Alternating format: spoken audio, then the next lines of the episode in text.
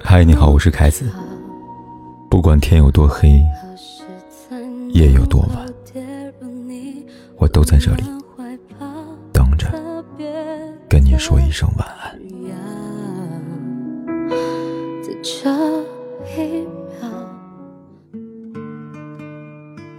在网上看到一个关于情侣吵架的投稿，有网友说，和男友吵完架没多久，男友在微信上给她转了一千九百九十一元。这网友不解，就跑去问闺蜜，男友是不是要分手啊？因为一九九一年这一年东欧剧变，苏联解体。朋友跟她说，那不是想分手，因为这些事发生的时候，标志着。冷战结束啊，也就是说，网友男朋友在用极具文化水平的转账方式来求和。投稿发出之后，有不少网友在底下评论道：“这才是人类高质量恋爱啊！”说实话，虽然这聊天记录看似有着虚构的成分，但关于吵架这件事，还是值得来说一说的。网易云里边有一段热评说：“感情里最温暖的事。”就是吵架归吵架，生气归生气，但不耽误我爱你。是啊，我爱你这件事，又何惧苦难多呢？而至于爱的有多深，看看吵架后的态度、行为，便知一二。几天前，徐州警方接到一通特别电话，电话那头，一名姓魏男子。报警称有人酒驾，等警方赶到现场后，发现酒驾的人竟然是魏某本人。原来酒驾当晚，魏某在喝酒之后与妻子发生了争吵，一气之下，他决定报警举报自己。而他之所以举报自己，原因很简单，也很奇葩。他说：“我想在里边蹲两天，清静清静。”新闻曝光之后。不少网友在评论区里边强烈谴责魏某的行为，在他们看来，魏某吵架后的冲动行为伤害四个人：一、警方因为私人事情浪费精力；第二，他自己那天吵完架后，魏某为了所谓的清静，在喝酒后把车开到小区门口。那如果吵架再激烈一点，酒再多喝一点，车再开远一点，会发生什么意外？谁都无法预料吧。第三，他的孩子魏某为了清静，以酒驾为理由，想进去蹲两天。他以为这是很小一件事情，殊不知，被刑事立案之后，影响的可不只是前途，还有孩子。第四，他的妻子。众所周知，吵架是婚姻生活的照妖镜。有的人越吵越爱，有的人越吵越散。至于是爱还是散，完全取决于吵架后的态度。很显然，魏某属于后者。人们常说夫妻吵架床头吵，床尾和。明明吵完架有很多种冷静的方式来修复感情，他偏偏选择让妻子最为难堪的那一种。才明白，比起面对可怕的未知，你更怕面对我吧。可能有人会说，魏某或许是一个木讷害羞的人，他不擅长吵架过后给自己、给对方台阶下，于是冲动之下选择最不理智的一种解决方式。确实，生活中有很多这样的人，他们想求和，但不知如何求和，以及羞于求和。正如读者陈阳，中秋节那天，陈阳妈妈。罕见约见陈阳和女朋友一起吃饭。陈阳很高兴，因为在此之前，妈妈并不同意这段恋情，他以为妈妈想开了。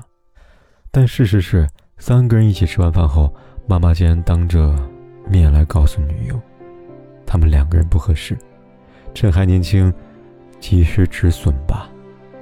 对此，女友二话不说，转身离开。后面的一切。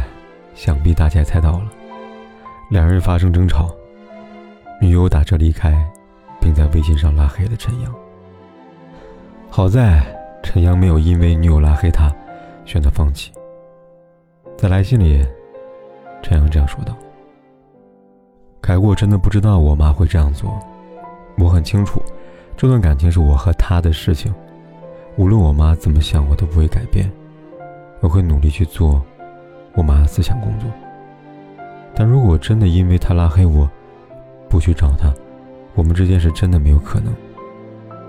那么接下来。”我还是会发好验证，也会给他发短信道歉和解释的。是这样的，吵架是因为在乎，吵架后求和，更是因为在乎。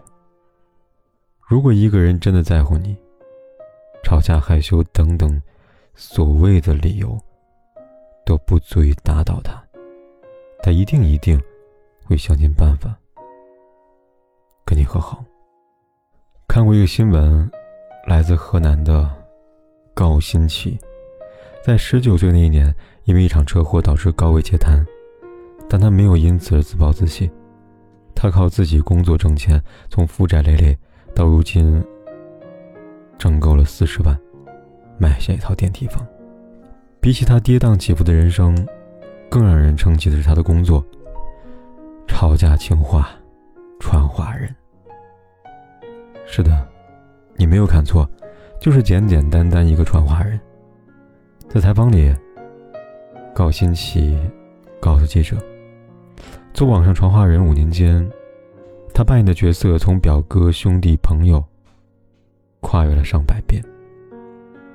他说，来我店里的八成都是那些闹矛盾的、吵架的情侣，我基本每个月都要替他们。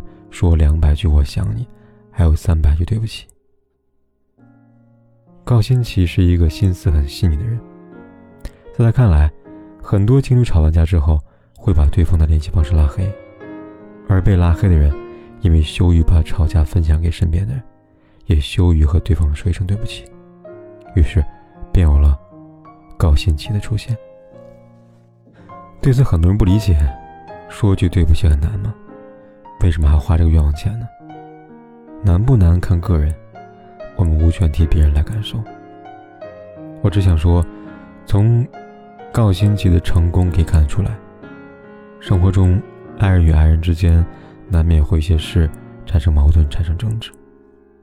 或许他会因为面子，羞于和你说句对不起，但因爱你，几番纠结之下，把这样的重任委托给了别人。就好像上学时，老师常常跟我们说，两点之间直线最短，但绕一点弯，多走一点路，也能到达目的地，也是爱，对不对呢？或许，这就是人类高质量的爱情吧。吵吧，吵吧，我们还要继续相爱呀！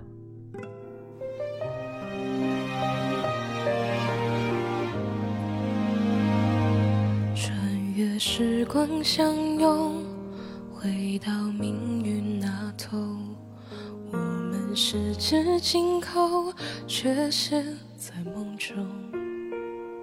曾经仰望星空，许下的那个梦，现在只剩我独自泪流。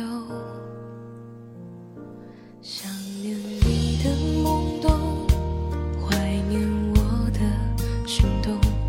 我们欢笑寂寞在爱里颤抖，是谁曾经说破，人散就是曲终，都不执着，方可一笑而过。我们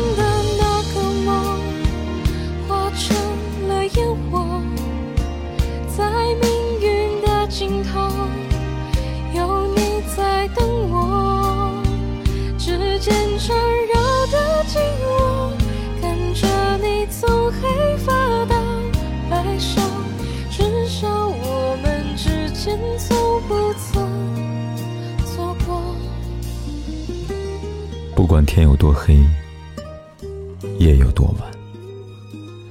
我都在这里等着，跟你说一声晚安。